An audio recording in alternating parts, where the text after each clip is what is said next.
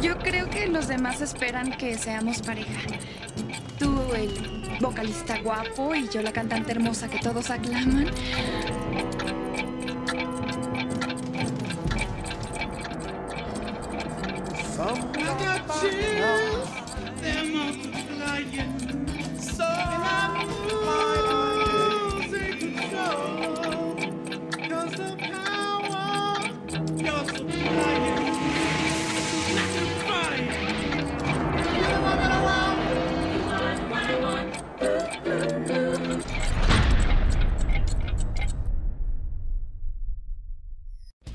Sí, somos nosotros. Hemos vuelto después de cuántos meses? Ya ni me acuerdo. Mucho. Diciembre fue el último.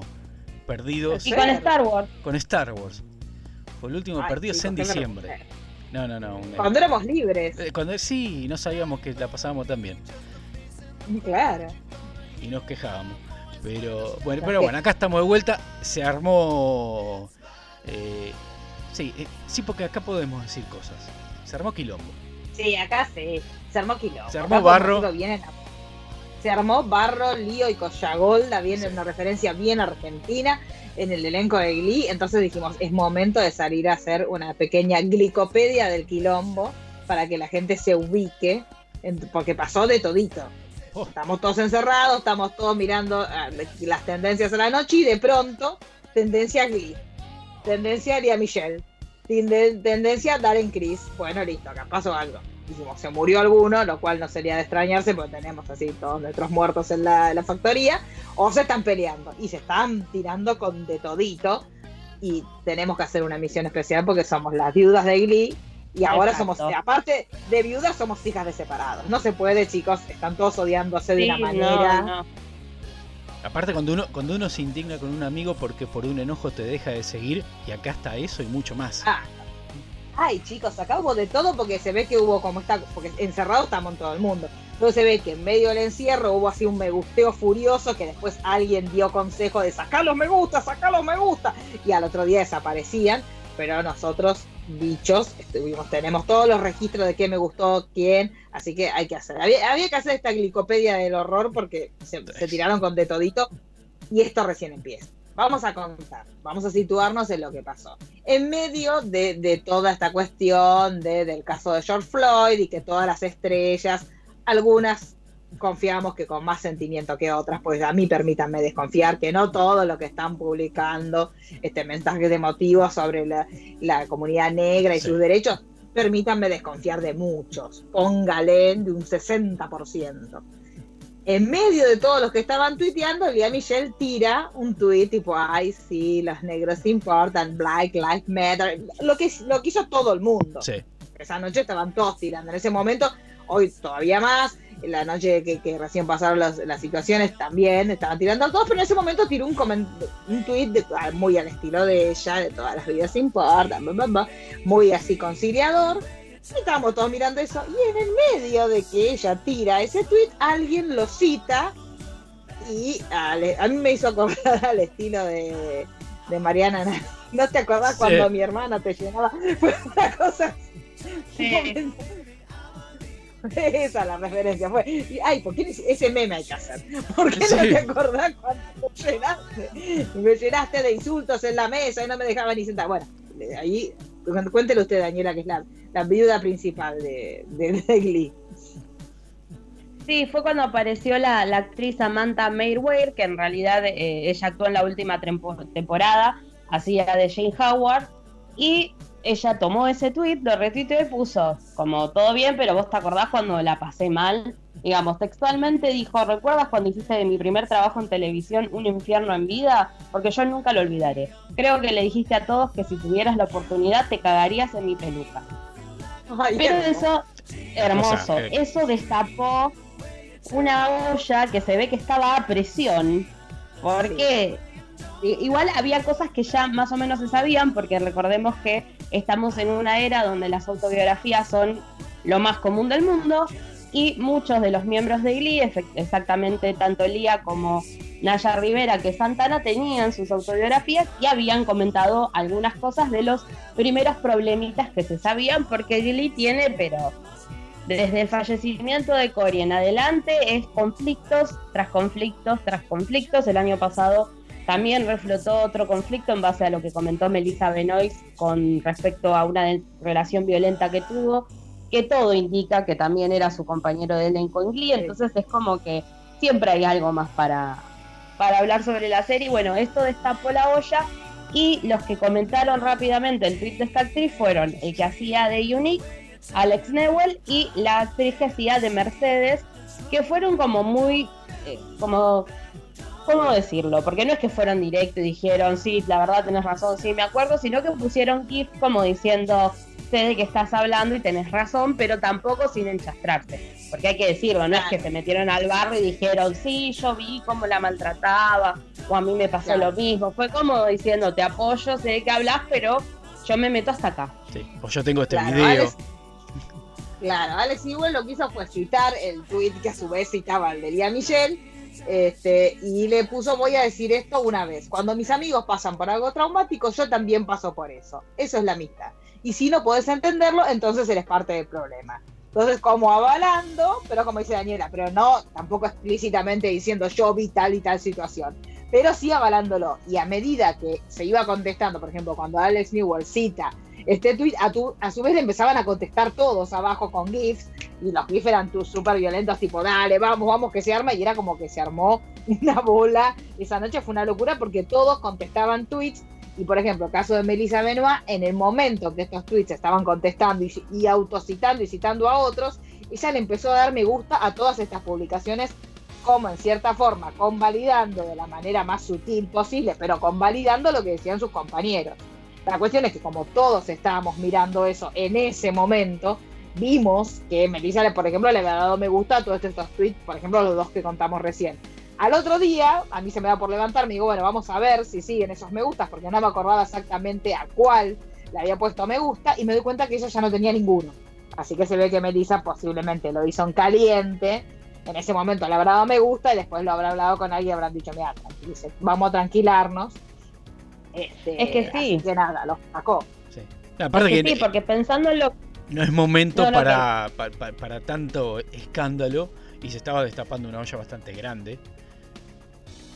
Todos sí, aparte que Lisa estaba muy activa en las redes con todo lo de Black Lives Matter y mismo con el tema de a principio de mes cuando estábamos con la cuarentena que se hicieron distintas actividades en apoyo a las víctimas de violencia de género. Ella también estuvo muy activa, o sea, es, una actriz que es muy activa en redes, quizás no tanto subiendo cosas personales, sino más bien visibilizando luchas, compartiendo información, datos. Entonces, que hiciera eso era como wow. Y a la vez, lo que pasaba es que cuando uno se pone a investigar, que resulta que en gran parte el problema de Lía Michelle es que era muy como Rachel, los que vimos Glee sabemos que Rachel era una cosa insoportable, hay un capítulo que creo que ya es de la cuarta temporada, cuando ella logra, está por audicionar en, en, o, en Broadway o algo así, que está completamente diva, que no hablaba, que le pedía a Kurt, que era el compañero de piso, que le haga el tecito, que esto, que ella no hablaba. Bueno, eh, para mí todo lo que dijeron era eh, Rachel en ese momento, pero parece que Lía no tenía el momento de reflexión que tenía Rachel, que decía, bueno, para sí, la verdad estoy siendo muy diva. Y justamente Melissa era como la contrafigura, era la que querían imponer como la nueva Rachel, que al final nunca terminó de funcionar del todo, pero debe haber sido como complicada la convivencia dentro del set. Claro, los testimonios lo que dicen es que ella, aparte de ser súper perfeccionista, que eso sí, lo vemos exactamente en su papel en Glee, con su propio trabajo, era muy de esas personas que se te acercan y te dicen, ay, me parece que acá en esta toma hubiera sido mejor si vos hubieras hecho tal y tal cosa.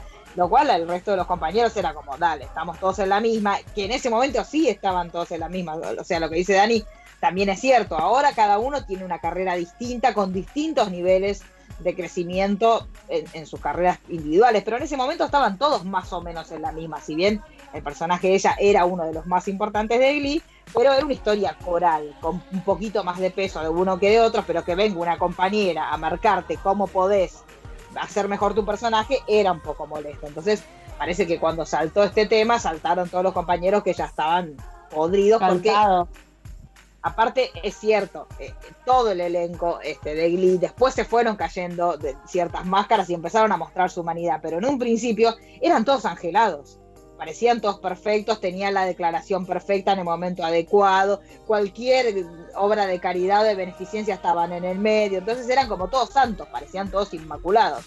Y de pronto empezaron, de a poquito, que lo que decía Dani, con casos de, pornografía infantil, con violencia doméstica. O sea, de a poco se fue destapando, bueno, el caso de Cory con eh, consumo de sustancias, que también la historia de Cory por un momento parecía como un chico que tenía un tema de dependencia, que lo estaba controlando felizmente gracias al amor de su pareja. O sea, venía todo como en un clima muy glee, su, propia historia personal, hasta que en determinado momento te das cuenta que no lo estaba superando, que seguía estando igual de mal y que se termina muriendo este, en, en el marco de esta dependencia que en definitiva nunca la había podido llevar adelante. Entonces, medio como que de a poco toda esta imagen de cosa angelada terminó siendo que para mí en 10 o 15 años vamos a saber que era una cosa como ahora lo sabemos de Beverly Hills 9210, que para nosotros eran un grupo de amigos súper simpáticos que se llevaban re bien y ahora te enterás que se odiaban. Para mí, Lía Michelle es la Shannon Doherty de, este, de esta serie. Y es que, sí. La, que lleva adelante todo, la que los fans amamos, porque yo a Shannon Doherty la amo, pero cada vez que te cuentan anécdotas de rodaje te das cuenta que la más jodida de todos era Shannon Doherty. Es que sí, es que aparte en el caso de Glee lo que se sumó específicamente en la figura de Lía fue el peso que empezó a tener después de la muerte de Cory, porque en realidad incluso para él fallece cuando estaban por comenzar a rodar la temporada 5 y fue Ryan Murphy quien dejó en la espalda de Lía la decisión de continuar o no con, con el proyecto, digamos, no es que fue Ryan que decidió darle una vuelta, bueno, vos volvés cuando quieras a rodaje, sino que fue directamente, ¿qué hacemos? ¿Seguimos o no seguimos? O sea, si la actriz decidía no seguir actuando, Glee terminaba en la temporada 4, digamos. Entonces, es como que hay un montón de factores que ayudaron como a construir ese pequeño monstruo de Geo que ahora vemos que resultaba ser Lía Michelle digamos, aunque los mayores conflictos los tenía con Naya Rivera, que Naya Rivera también tiene su historial, Otro que nos enteramos post-Glee de, por ejemplo, ella salía con el actor que hacía de Puck, de Puck, el que justamente tuvo una causa por, por pedofilia, que luego se terminó suicidando una vez que lo declararon culpable, pero ellos tenían una relación eh, bastante violenta, muy dependiente, y en realidad se terminó cuando el personaje de Puck, de Puck empezó a tener como mayor... Eh, más fans, digamos, más pesos, más fans, porque recordemos que Santana el personaje de Santana no era tan popular hasta las últimas temporadas más o menos. Y ahí él dijo, no, a mí me conviene estar soltero, así que la dejó.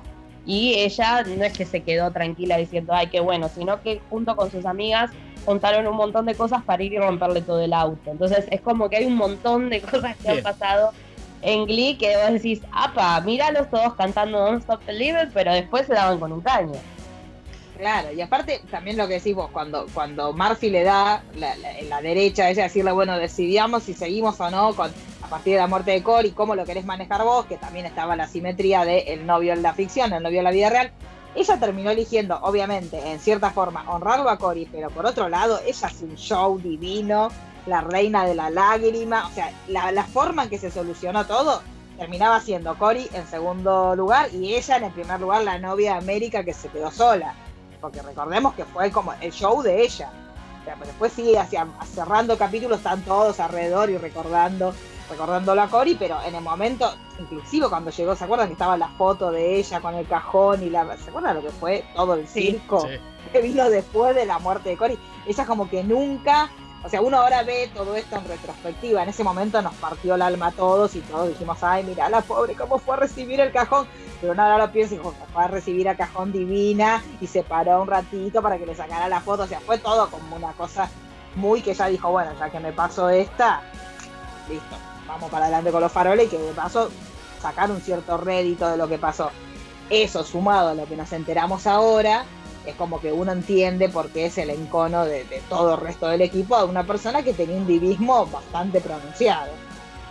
Sí, que incluso durante el tiempo de rodaje algunos, eh, algunas actrices habían hablado, como el caso de Kate Hudson, que ella había dicho que Lía Michelle era muy diva, pero en realidad también está la contraposición que cuando fue la muerte de Cory todos los paparazzi perseguían a Lía Michelle, Kate Hudson dijo, no, venite a vivir conmigo y como que la contuvo en todo ese duelo.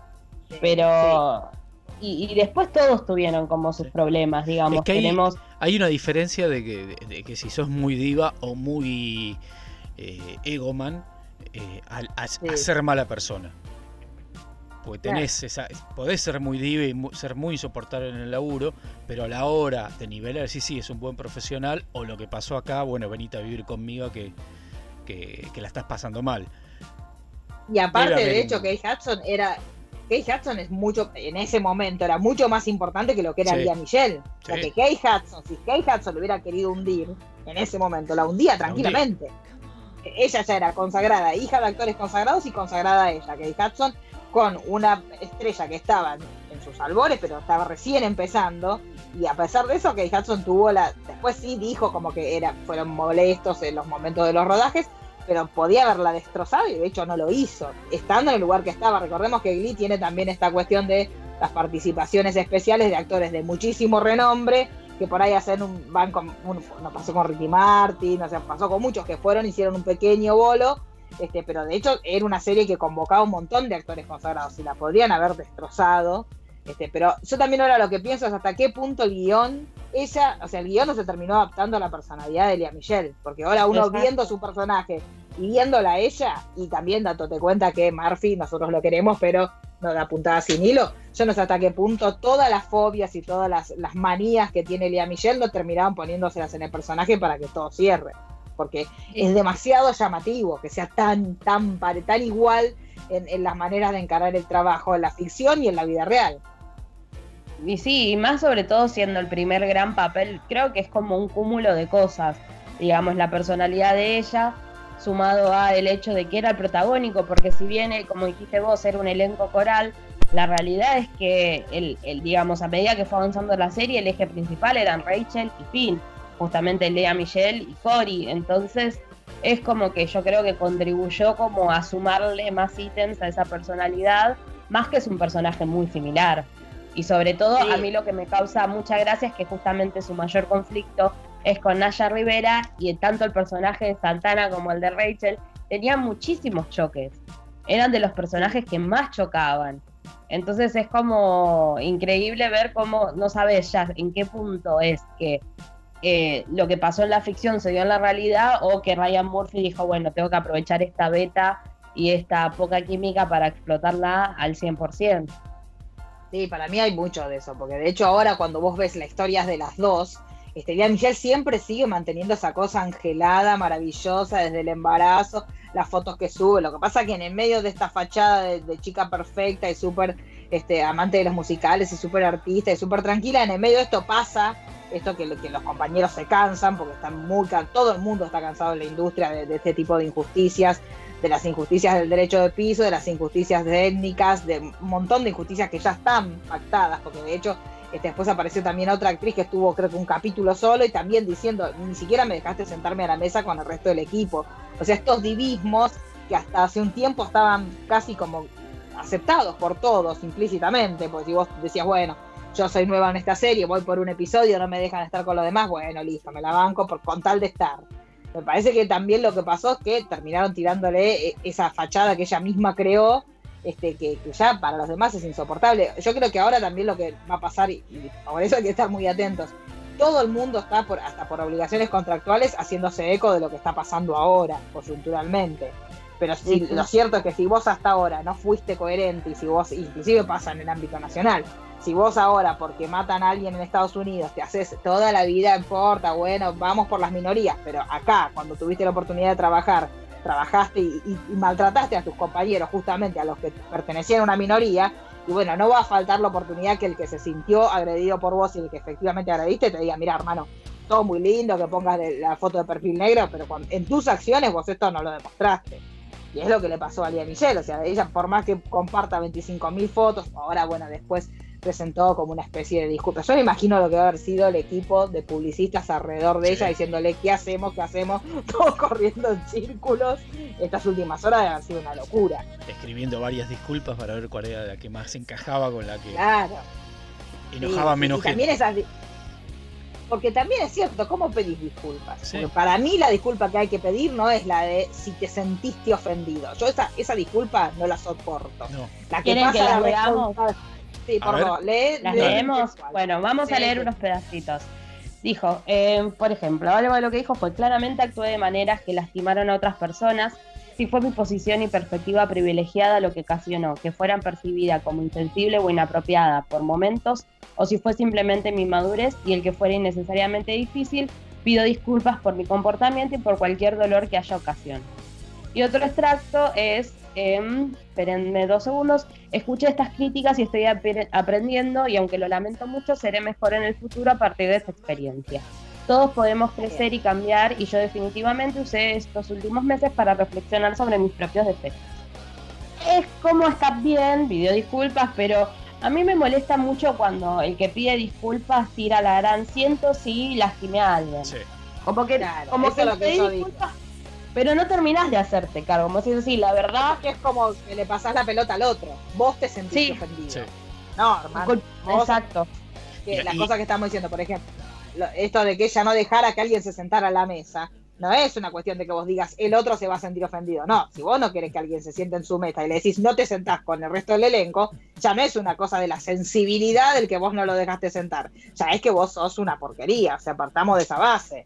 Esta como que me parece que fue una respuesta como bastante asesorada y que tiene un poquito de lo que decimos de si vos te sentiste, porque tampoco puedo asumir todo, este, pero por otro lado es como que dice, sí, por ahí yo era más joven, porque también... Lo que pasa es que los traños que ella tuviera más humos cuando era más joven y supuestamente no los tenga ahora cuando es, es consagrada, aunque también nosotros fuera de aire hablábamos con Daniela, nunca llegó a explotar del todo la figura de Michelle. Es que, es que por ahí son esos, esos castings, como estaba, estaban hablando al principio, de que buscan a la personalidad para que encaje con el personaje y después no sale de ahí.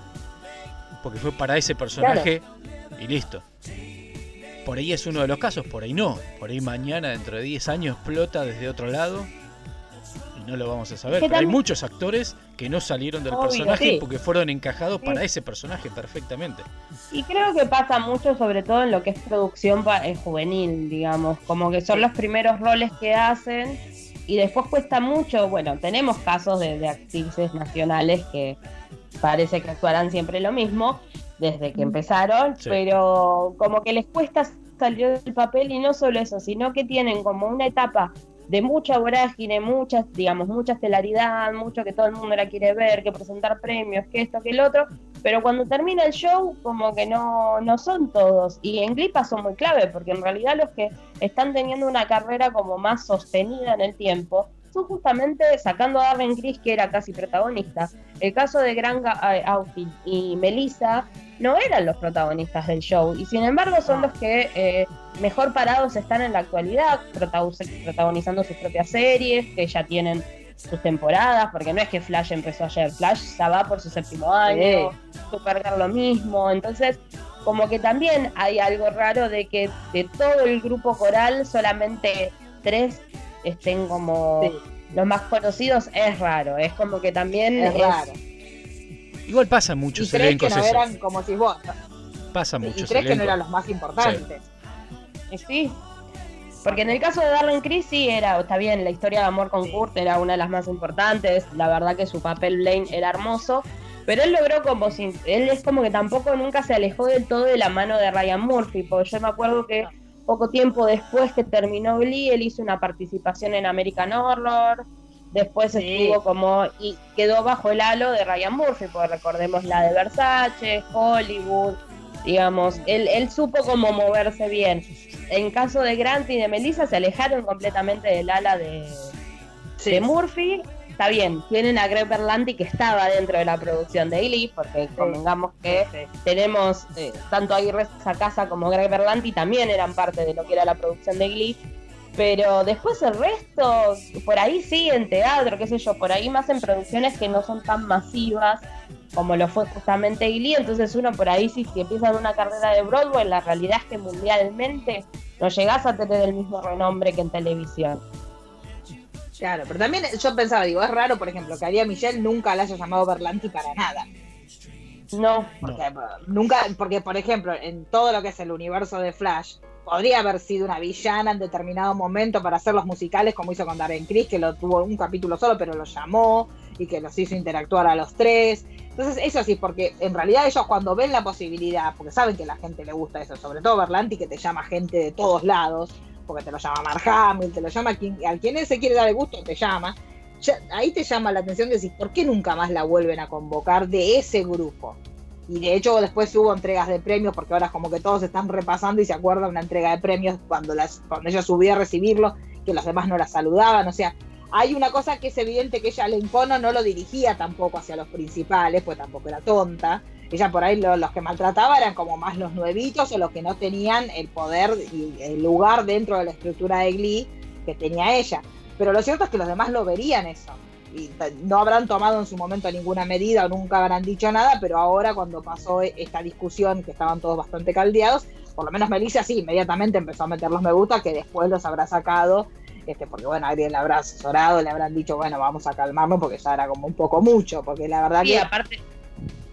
Y sí, porque aparte ella ya había quedado como en el ojo de la tormenta de otro conflicto Glee cuando fue que contó toda su historia de, la relación abusiva que tuvo y, en realidad si bien ella no dio nombre, no era muy difícil de atar cabos, sacar hacer los cálculos y entender que justamente se, se trataba de su coequiper en Glee.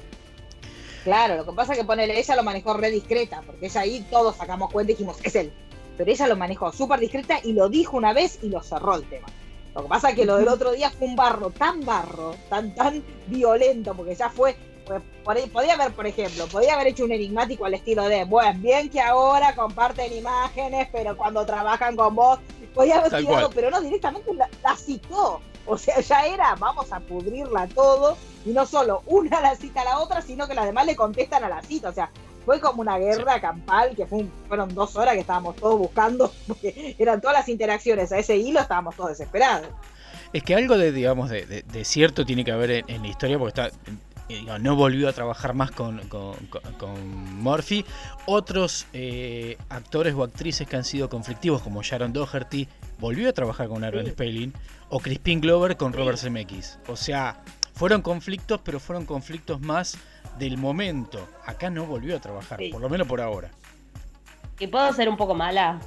A ver, sea, pero por favor. Obvio, ¿A poco vamos a comparar la calidad actoral de Janet con la de Lía? Todo bien, pero... Estamos hablando del conflicto. estamos hablando de un peso pesado en conflicto y un peso pesado en televisión, porque no es que Janet hizo una serie, o sea, Beverly Hills, Charmer. Claro, pero digamos, los 90 son Janet. Claro, pero ahí está el, O sea, ella se va de Beverly Hills por los conflictos, pero después vuelve a trabajar en otra serie de Aaron Spelling. Sí. O sea, no hubo conflicto generalizado, digamos. No. Lo raro es eso, que el tema que vos, por ejemplo, Janet Doherty, los papeles que, ella hizo siempre fueron opuestos a lo que ella era. Por eso para, para los, que, los que fuimos adolescentes en, los 90, cuando nos enteramos que ella era una conchuda, digámoslo con todas las palabras, yo no podía... Yo no lo podía creer porque para mí era tan angelado el personaje de ella. De hecho, era la única virgen en el, en el grupo, la que, la, que se enamoraba del personaje de Luke Perry. O sea, para nosotros era como la Girl's Dog total. Y cuando vos te enterás que ella en ese momento era como la, primero que era como la desastrosa, la que llegaba tarde, la, la peor compañera, la que si había revueltas siempre las organizaba ella, a Janet Doherty le pasó lo contrario, o sea, los papeles fueron siempre simpáticos y, muy que uno la amaba, porque uno amaba a todos sus personajes. Sí, como en Charmer. Claro, y de hecho hasta la vuelta esta pedorrísima que hicieron hace un par de años, su personaje ya era como el máximo de, porque era proteccionista que estaba cuidando, este, buscando las ballenas, era una locura el personaje de ella. Pero lo que, y, de hecho vos te fijas, y, Janet Doherty tiene un montón de muestras de afectos dentro del medio. Porque inclusive ahora que ella está enferma, este, sus, sus amigas la siguen cuidando todo el tiempo y subiendo fotos de ella. O sea que te das cuenta que la gente la quiere a pesar de que fue en su momento súper conflictiva y en una serie que fue una locura. Porque comparando eh, eventos, eh, comparando Glee por ahí con Beverly Hills, no llega Glee a tener esa resonancia que tuvo en los 90 Beverly Hills, si bien son dos momentos históricos distintos de la tele. Pero a mí lo que me llama la atención es esto, que ahora Lian Michelle es como que quedó sola. Sola, sola, sola. No salió a bancarla a nadie. No. No. Por eso algo, de cierto hay, digamos, digo, más allá del enojo o el encono de cada uno, de, que algo más grande hay detrás de eso, porque nadie la sale a defender, no volvió a trabajar con ninguno de ellos. Y a la primera, la primera la, salen a matarla directamente, no salen a, hacer el, enigmático. Y sí, incluso, digamos, ahora sabemos que Naya Rivera la dejó de seguir directamente en redes, que sabemos que dejar de seguir hoy por hoy es. Pero la mayor ofensa que puede haber es que alguien te deje de seguir. Si un cercano te deja de seguir, olvídate, catástrofe. Y, y Naya la dejó de seguir que aparte lo, contradictorio es que ellas eran ultra amigas, eran muy, muy amigas durante lo que era el rodaje de Glee. El problema empezó cuando eh, el personaje de, Naya Santana empezó a tener muchísimo más protagonismo, que eso lo vemos prácticamente en la temporada 5, cuando ella se va a New York y empieza a vivir con, con el personaje de Rachel y de Kurt. Y ahí empezaron los problemas en el set, porque Naya podía, digamos, dividir lo que era el trabajo de la vida personal, ella reconoce que las dos eran muy competitivas, eran muy como rompes con el laburo, pero ella sabía que una cosa era el set y otra cosa era la vida personal, pero que Elia no podía hacer como esa distinción. Entonces la amistad se fue contaminando y terminaron odiándose por completo. Sí, sí, y de hecho también esto es raro que ella, porque de hecho vos cuando ves la historia de ella, como que todos la acompañaron, todos medio que la vivió con distintas compañeras de, de elenco, eso es lo raro. Sea, como que tú, y después te das cuenta porque cada una cuenta distintas anécdotas, que ella era sonámbula. O sea, que ella trató, de, evidentemente, de ser súper complicada de llevar porque con todo el mundo con los que trató de estar, este, o por ahí tendrá problemas realmente medio conflictivos ella, y por ahí será como esa, esa gente que es medio conflictiva, pero que vos la querés porque sabés que está medio mal del marulo. Para mí también debe haber algo de eso con Lía Michelle. Me da la sensación de eso, porque no, es que, por ejemplo, el caso de Kate Hudson dice que fue complicada, pero sin embargo, cuando tuvo un problema, venía a vivir a casa. Entonces me parece como que tiene esta cosa de desamparo, por otro lado, que hace como que no le cierren de todas las puertas. Sí, sí, exacto. Es como que es todo. Y aparte es como el fantasma de la maldición de Gilly, ya se puede llegar a llamar, porque es como que se siguen sumando cosas. Y yo creo que es una olla que se destapó y no va a parar porque, digamos, es como que empiezan a señalar a distintas personas del set y está como complicado el tema. Sí, sí, como que todos los que están hablando, todos lo que pasa es que es verdad, o sea, dentro de un elenco solo siempre pasan cosas en los elencos, pero todo lo que le pasó justamente a una serie que trataba de ser algo fresco, inclusivo, que, que tendía, trataba de atender a que uno tuviera una vida lo más este, saludable posible y terminó siendo como un nido de ratas que parece más American Horror Story que Glee, porque terminaste teniendo suicidios, adicciones. Y no solo y no solo con los actores, sino que por ejemplo un asistente de, producción de Glee en 2014 también la encontraron muerta por una sobredosis. Entonces es como que ya para mí oficialmente podemos hablar de la maldición de Glee porque digamos no es que solamente eh, digamos afectó a los protagonistas que como mencionamos antes el fallecimiento de Cory la el tema de la denuncia eh, de pedofilia del actor que hacía de Pac, tenemos los conflictos de violencia doméstica de Naya Rivera, tenemos los, digamos, los problemas de violencia que ha tenido Melissa Benoit, digamos, y también pasó lo mismo con eh, Diana Agron, que era la que hacía de Queen, que también ella denunció a su exnovio por violento, digamos, es como que si bien son cosas que por ahí van pasando en distintos sets o pasan en la vida, porque hay, digamos, sobre todo lo que tiene que ver con la violencia de género es como mucho más cercano a por ahí otras situaciones, pero es como que es todo junto, todo a un mismo equipo, todo... Y se siguen sumando, les tiro la, la última actualización, antes eh, que acaba de pasar hace minutos. Martin Oxon, que es el productor de la serie, dice, recuerda a las actrices que hablen sobre los hombres. Y dice, había muchos malos actores que no eran, que no eran mujeres. La gente de la industria sabe de quién estoy hablando muchos hombres se escapan. Así que para mí, chicos, en cualquier momento se destapa. Porque en realidad es cierto, hasta ahora las que salieron, siempre las que mataron dentro del elenco fueron a las mujeres. Exacto. Sí, sí, sí.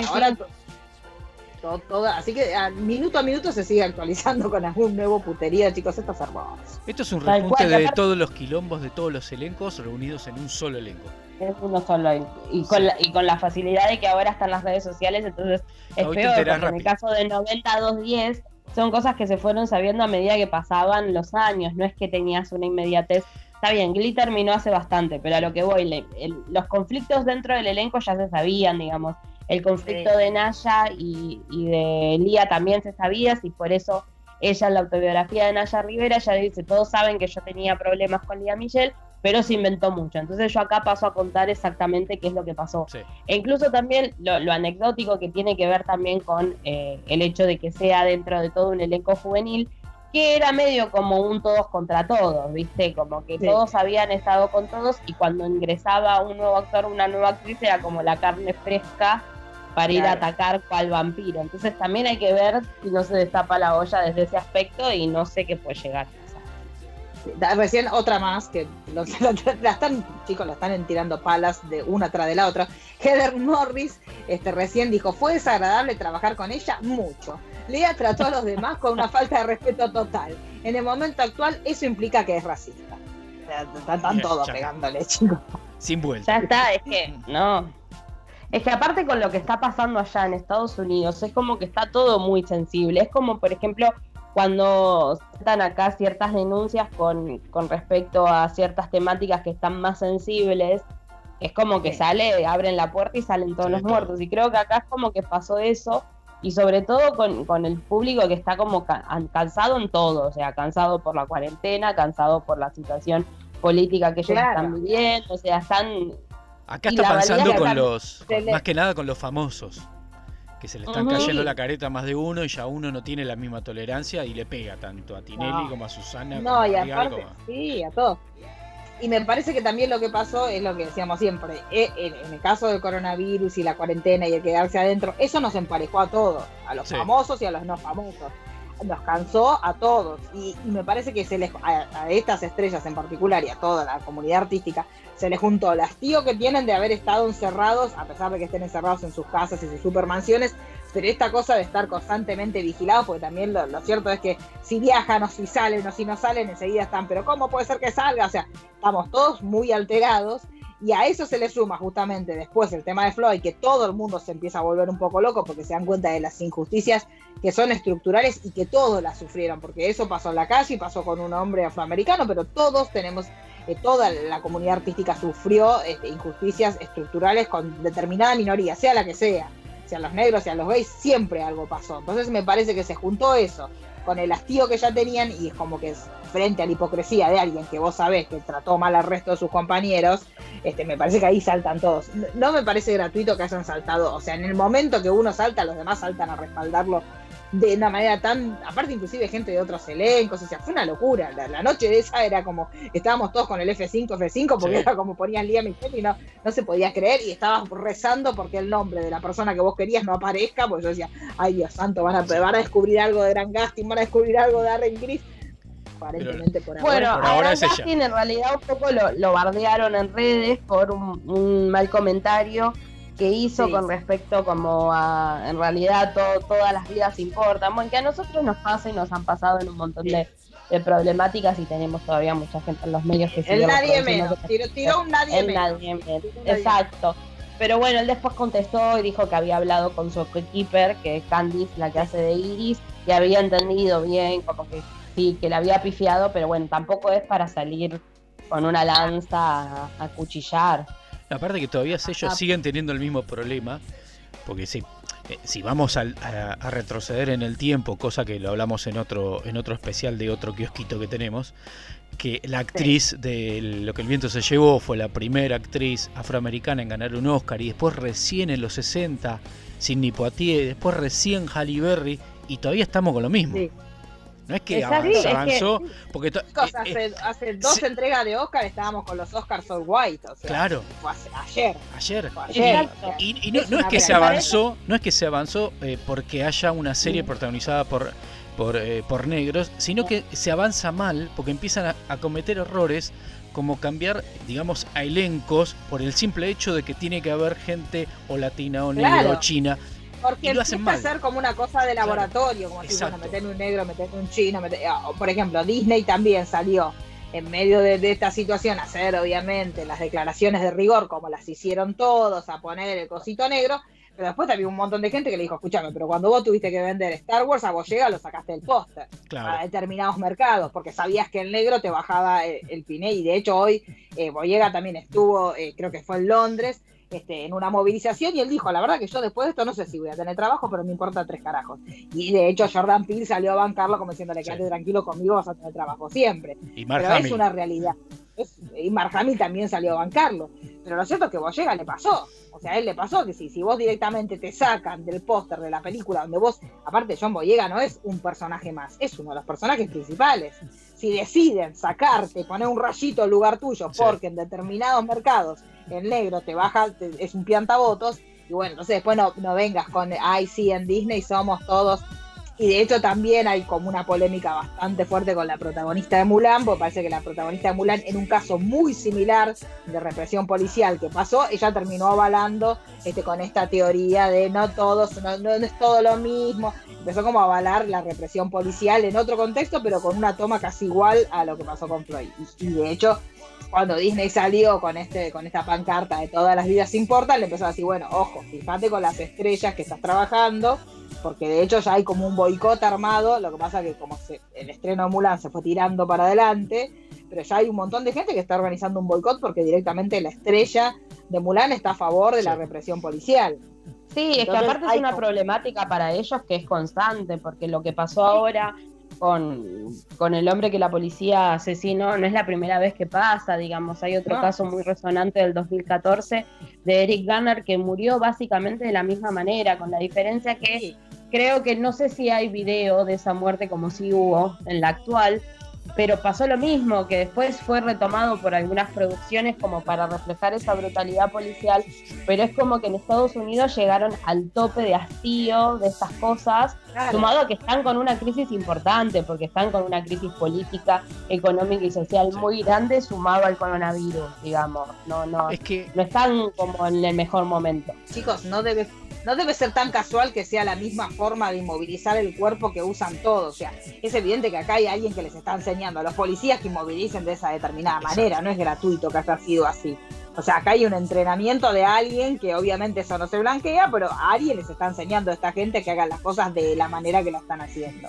Entonces eso también me parece como que te tiene que llamar la atención. Hay una institucionalización de esa, de esa segregación que son, eh, bueno, lo hemos visto, que hay cosas súper indignantes, hay filmaciones de gente blanca bajándose con un auto eh, a, un local donde hay una persona de color que está poniendo, amurando para que no le rompan el local, y es tipo, eh, chica blanca va y le, dice a su novia que le saque una foto como que lo está ayudando, hace un gestito, le saca la foto, le sube al auto y se va. Entonces también va a pasar mucho, y acá en Argentina lo hemos tenido con Estrella que suben la mano de un blanco agarrando un mono para que vos entiendas que la gente negra se va a llevar bien con la gente de color, como si la gente de color fuera un mono. O sea, pasa eso también. Que, está esta cosa de la, actriz que va a África y abraza a los negritos y se saca la foto. Hay mucho de eso también. Entonces me parece como que hay una hipocresía que la gente se cansó. Sí, y más este cuando se pone de moda. Que se pone de moda el tema y es eh, ahora están todos con el, fondito negro. Eh, en su momento con Francia, con la bandera de Francia. Y es y no tiene que ser moda. Tiene que ser y todos tenemos, todos tenemos injusticias en nuestro país. O sea, más allá de que nos reunimos a hablar de Glee porque, porque somos fanáticas de Glee, porque bueno, queríamos hablar de eso, pero la realidad es esa. Antes de ver a Glee y antes de mirar afuera lo que pasó, tenemos un montón de casos acá en Argentina con las comunidades punk que nos están pagando a patadas. Entonces, esa es la realidad. No podés, si vos de pronto te surge así de la nada una conciencia social de las minorías que nunca tuviste, eso es lo que nosotros decimos que te molesta y que nos pasó cuando fue el, caso de Francia, cuando son. Hay, hay injusticias se cometen todo el tiempo. La realidad es que si vos por ciertas injusticias, porque quedan bien o porque son cool, te vas a poner el cuadradito negro, pero después el resto del año seguís convalidando el maltrato a las minorías, sea la minoría que sea, porque el tema es ese, o sea, la, realidad es que si, si es algo honesto, a vos te molesta la injusticia, punto, la injusticia de que a una persona le digan villero, de que a una persona le digan negro, eso es lo que te molesta, que a uno le digan puto, o sea, la realidad es que justamente lo que más llama la atención es que una serie que tenía como el lema de que era súper inclusiva, te terminás enterando que adentro de la cocina de esa serie era como una caldera de vanidades y que se mataban todos con todos. Y esto igualmente, chicos, es una noticia en, progreso, así que en cualquier momento encontramos a alguien más que... Ya se le cayó un contrato eh, a Lia Glee. A Lia Glee. A Lia Ya está, se tiene que llamar así. Lia Glee. Que se llame Rachel Berry, ya está. Si se pone Rachel Berry y se queda bautizada como Rachel Berry, le va a ir mejor. Sí, sí, bueno, aparentemente tenía un contrato que ya se lo cancelaron, este, porque ya como que no nadie quiso quedar, porque también ahora pasa eso.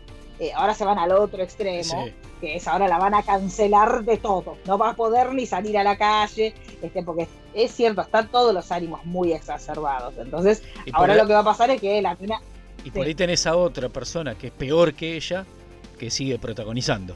Entonces te vas para el otro lado sin hacerlo parejo.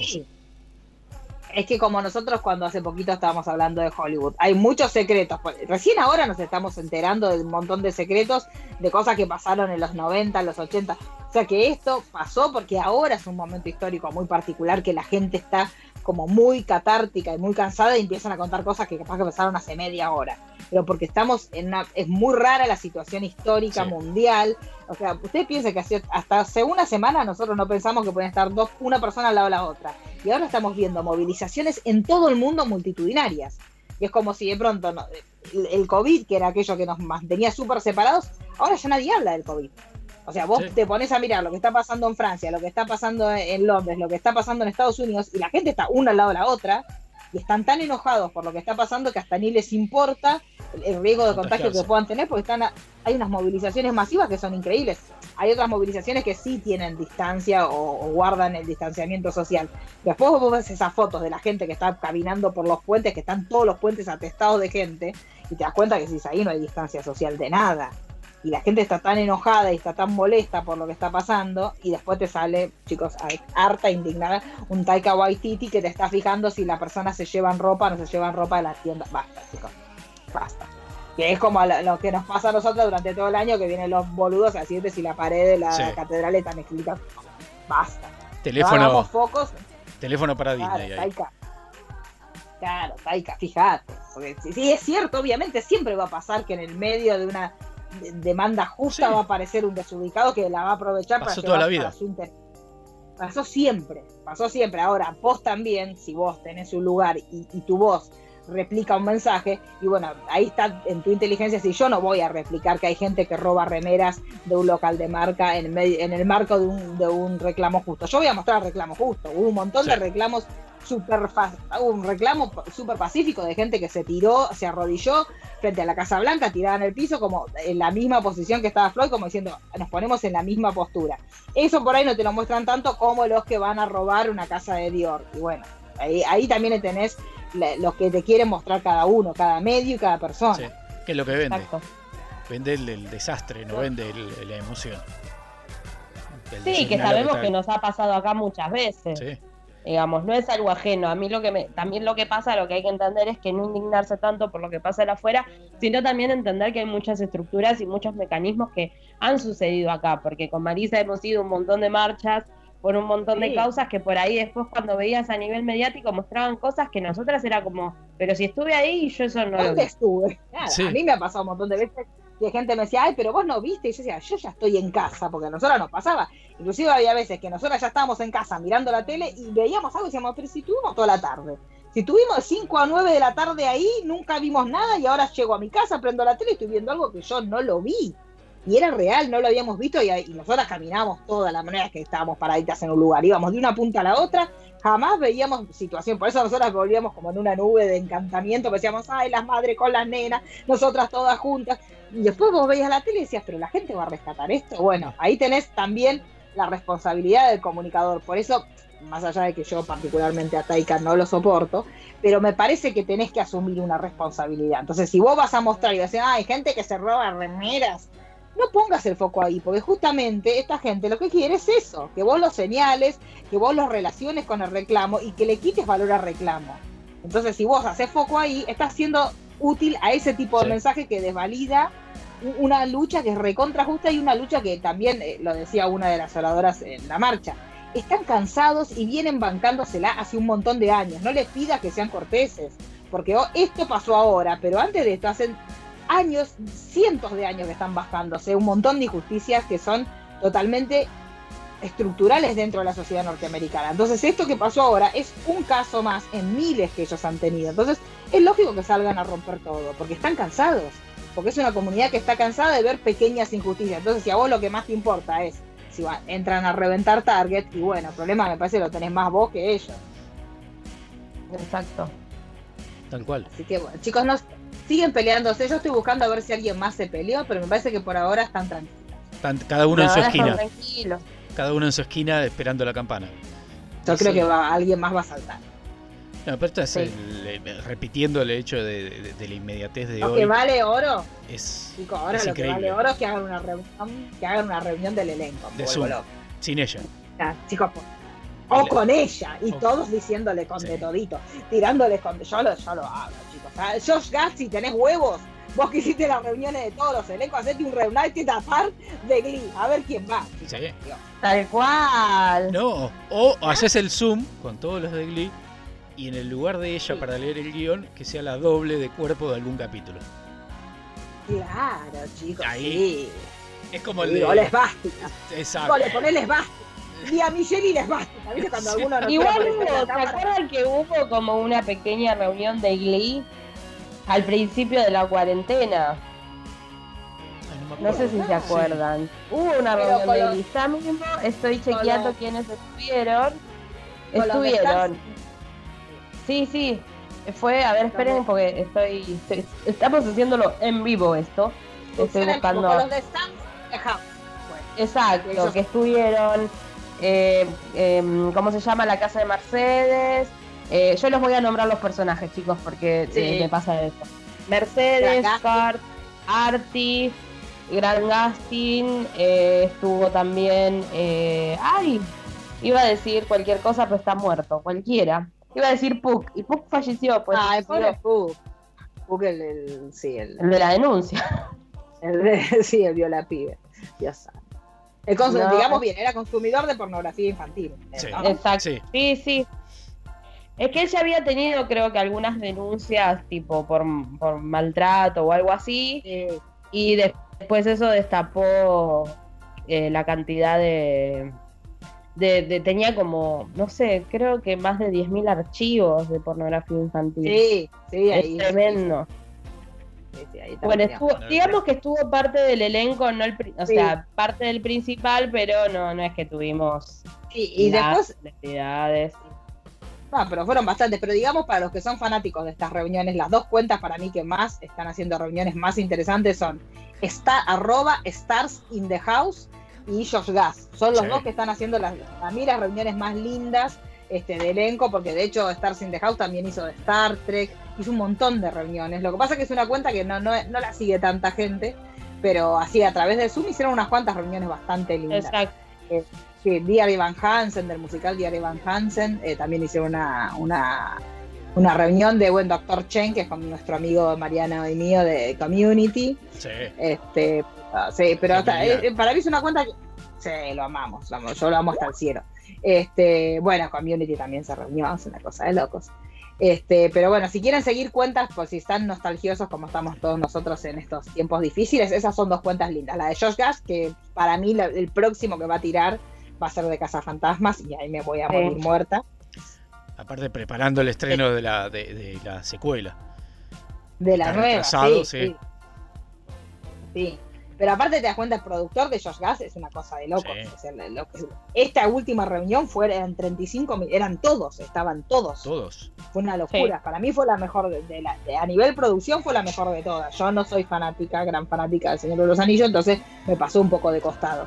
Pero yo veía, digo, la cantidad de gente que convocó, me parece que fue la mejor. porque fue una gran parte de, o sea, desde el creador como Peter Jackson a gran parte del elenco, sobre todo la comunidad del anillo estuvo completa, eso es hermoso, o sea, los nueve personajes que emprenden ese viaje, aparte a, Jean Ben, que es tanto el eh, Moromir en El Señor de los Anillos, como recordarlo como Stark, que pobre, si no hubiese muerto, la historia hubiese sido distinta, pero él era bueno.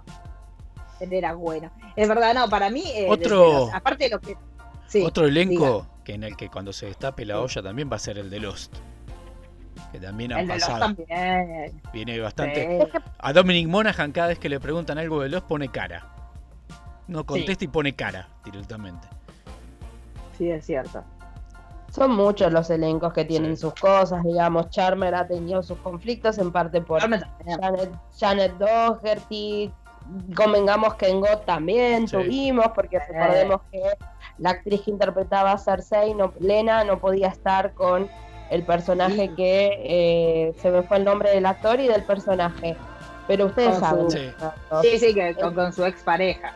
Que, que, por contrato no se podían cruzar nunca. Así que, Exacto. Las escenas que tenían en común, por ahí tenían un emisario que decía, dile a, dile a Cersei nada, y se iba.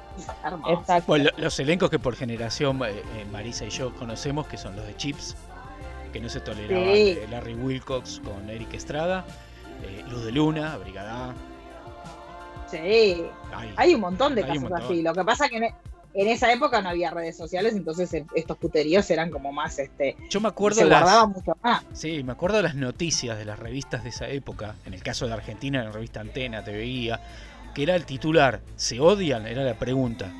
Y era una nota que no te daba información y te hacía ver que esos dos actores, por ejemplo, me acuerdo de la nota de Chips, de Larry Wilkos y Eric Estrada, y te ponían se odian pero nunca lo supiste. Sí, bueno, Sex and the City hasta hace poquito también.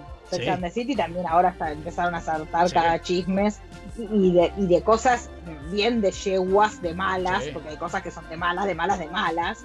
Eh, bueno, yo la me enteré hace poquito que ya ni sabía, que King Catral contó en determinado momento que Cynthia Nixon se había hecho un aborto del hombre con el cual ella estaba. Mira, cosa, ya el nivel de chisme, pero de mala persona, este, parece que Kim Catral contó que Cynthia Nixon se había hecho un aborto del marido con quien estaba casada y en realidad lo que pasaba era que en ese momento Cynthia Nixon estaba enamorada, empezando a enamorarse de quien fuera su pareja un tiempo después, la chica con la cual ella está viviendo ahora, y ella obviamente queda embarazada de su marido, pero estaba teniendo una relación paralela con otra mujer, entonces por eso termina interrumpiendo el aborto y Kim Catral, con menos código que, no sé, Nara termina contando claro, una cosa tan íntima como un aborto, este, termina contándola y eso fue una de las tantas cosas que llevó a que todas se odiaran.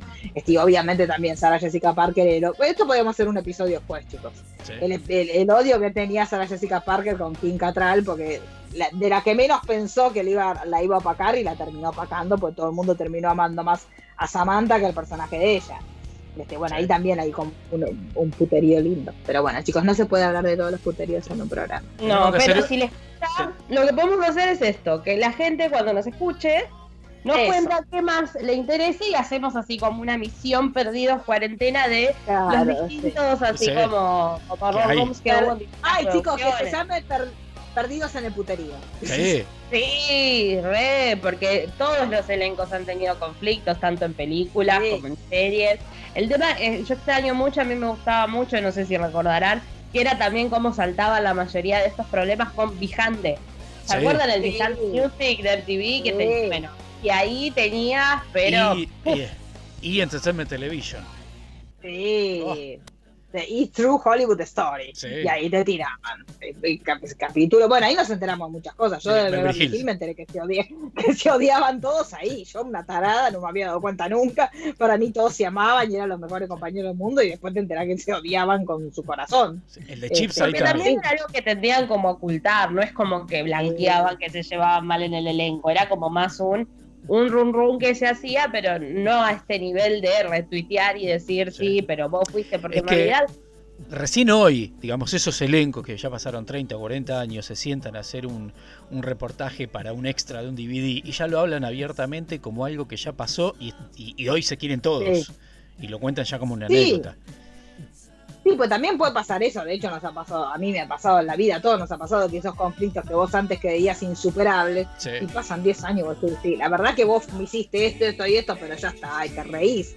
Este, el tema es que evidentemente este, a muchos, en el, por ejemplo, en el caso de, lo que pasó con Lía Michelle, eh, si justamente es tu primer papel y tenés una experiencia tan traumática, es como complicado, porque eso también es como que te frena para que vos sigas adelante, pues, aparte en un grupo que parecía tan naif y tan cálido y tan hermoso, con esa imagen tan sana de, de la, serie para afuera, tratar de entrar y de enterarte que venís con esos divismos, cuando aparte parecían un grupo, un conjunto de pibes recontra todos, súper sencillos y todos en, en clave de, damos, somos un grupo de canto del colegio, o sea, era raro, era raro. Yo calculo que le habrán pasado muy mal.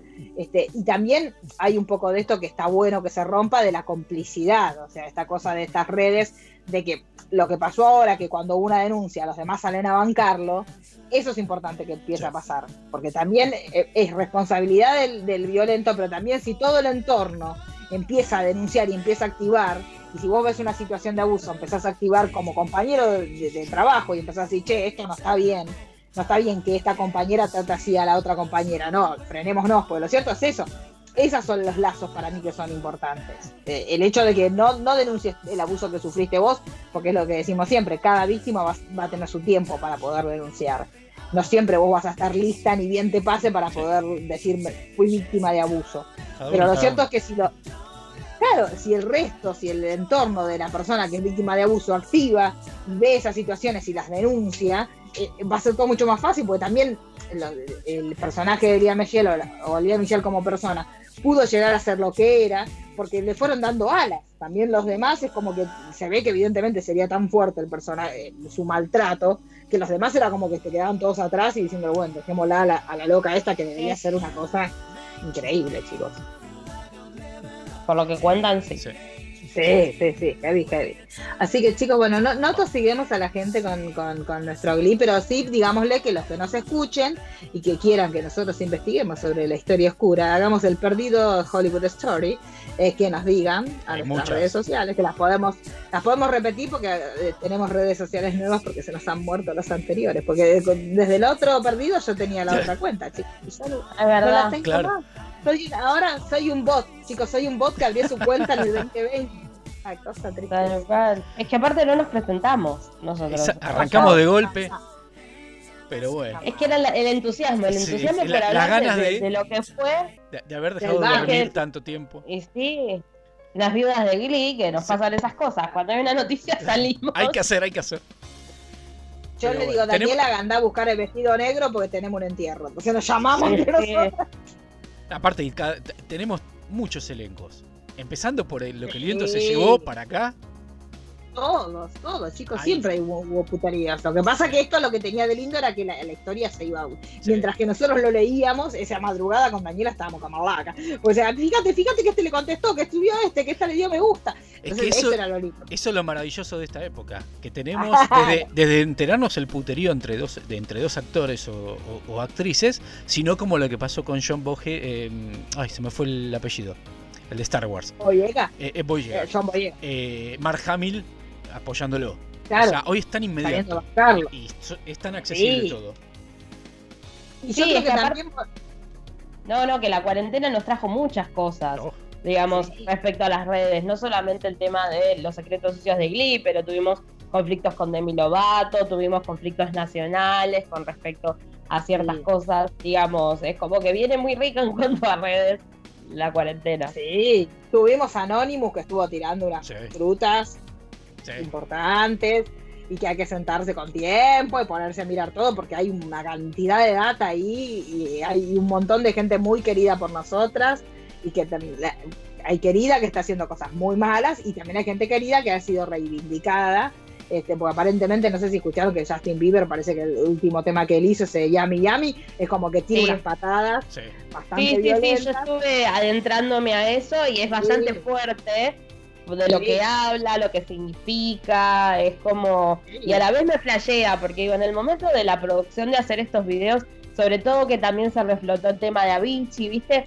Como que vos los ves y decís, tan explícitos, ¿cómo hace la producción como para pensarlo? Porque no es algo que no está habido. Entonces es como que en un punto, ah. viste, cuando decís, empieza la conspiranoia peor, como decir, bueno, entonces que si él está revelando una cierta conspiración, entonces es porque le está siendo permitido. O sea, es, es, increíble. se abrió una puerta con una cantidad de información que no, no paré. Yo no paré, yo desde que, desde que vi el documental de, Sí, eso, el documental, aparte parecía como todo armado a propósito, porque tenías el documental que lo lanzan ese, ese día. Al día siguiente sale lo de Anonymous. Al día siguiente todos lo relacionan, bueno, con lo que ya se había hablado el Pizzagate. Después saltan a decir, ojo, miren, el, la verdad que el tema de Justin Bieber, cuando uno lo veía cuando salió, era un tema tan tonto y el videíto era tan tonto que vos decías, uy, esa pavada, o sea, un tema lindo, porque el tema era lindo, Este, pero también tiene ahí todo como una cosa por detrás y están todas las redes con eso, están todo el mundo con ese tema. Sí, Este, les porque, recomiendo mucho buscar en YouTube, pongan, Hay eh, hay mucha data, mucho, mucho análisis de video, muchas referencias que uno se le perdió. ¿De dónde, con vienen, ¿De dónde vienen ¿De ciertas dónde- llamadas telefónicas? ¿De dónde vienen? ciertas llamadas, los juegos de palabra, eh, hay mucho, tiene mucha data, mucho que también, si la gente lo quiere escuchar, podemos preparar también hasta resumen. Sí, podemos hacer un especial conspiranoide porque de hecho hay un montón de cosas y muchas cosas que a mí me trajeron calma y tristeza a la vez, pero por, por ejemplo lo de Kurt Cobain, lo de Chris Cornell, o sea, un montón de suicidios raros que nosotros cuando pasaron dijimos, "Mm, qué raro esto, no, me suena, pero uno también, la realidad es que nunca te va, si vos tenés a alguien que vos querés mucho, nunca vas- te va a sonar el suicidio de esas personas.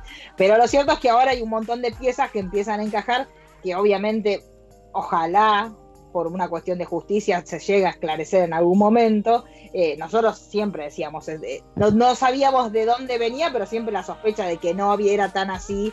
Con Chris Cornell no pasó, con Avicii nos pasó. Siempre uno decía, medio raro que haya sido así. Pero bueno, uno no tenía las pruebas. Ahora aparentemente con estos documentos este, que, que reveló Anonymous, es como que están las pistas ahí. Exacto. Sí, sí, sí, no, no, no. Es eso. Hay mucha, mucha data, así que si quieren ir investigando, empiecen a buscar. Yo igual hay en cosas donde pongo el límite de buscador, porque uno puede terminar en cana. Tengan cuidado con eso también, que se ponen a buscar. Alertamos. Sí. guarda. Pero no, hay mucho con respecto a eso, con respecto a Lady D. Eh, si, si quieren pueden ver el documental de Jeffrey Epstein que empiezan como a abrir la puerta sobre esto y ahí es como una gran red que se abrió, que es como la punta del iceberg de todo lo que hay abajo, pero muy interesante, sobre todo para el que le gusta lo que es la conspiración, lo que es, eso tiene material para la Sí. Sí, por eso busquen Jeffrey Epstein, busquen los documentos que liberó Anonymous, que ahí está la lista supuesta de todos los clientes que tenía Jeffrey Epstein, que era un proveedor básicamente de, niños, una red de pedofilia para los ultra recontra famosos y poderosos. Este, bueno, busquen también Pizzagate, que tiene que ver también con una red de pedofilia también de los famosos. Este, buscan también las, las, las diversas lecturas que hay sobre el video este de Justin Bieber, que parecía tan tontito y de tontito no tenía nada. Y recordemos que Justin Bieber es justamente el- un niño criado en el medio, lo que hablamos siempre con Cory, también con Cory Sí. Feldman, es estos niños criados dentro del ambiente artístico con todos los riesgos que ello conlleva. Así que tienen un montón de cosas para buscar y si quieren en un próximo encuentro ya nos Claro. ponemos el traje de Anonymous, nos Y ponemos camisa, todo. corbata y la pudrimos todas, chicos. sí. Exactamente. Bueno, mi nombre es Mariano Core, arroba mcore71. Mi nombre es Marisa Cariolo, arroba cariolísima. Mi nombre es Daniela Failease, arroba Dani Failease. Nos estamos Nos escuchando vemos en algún momento. en la próxima. Ya, ya bastante más rápido que esta última vez. Sí, sí, esperemos que sí, chicos. por Sí, favor. sí, sí, sí, sí, sí. ¿Con qué canción de Glee nos vamos? Ay, qué Rápido. difícil. Que elija la Eh. viuda número uno. Total Eclipse of Heart. Listo. Y ya está. Muy bien. Nos escuchamos en la Todos próxima. Un beso. Chao.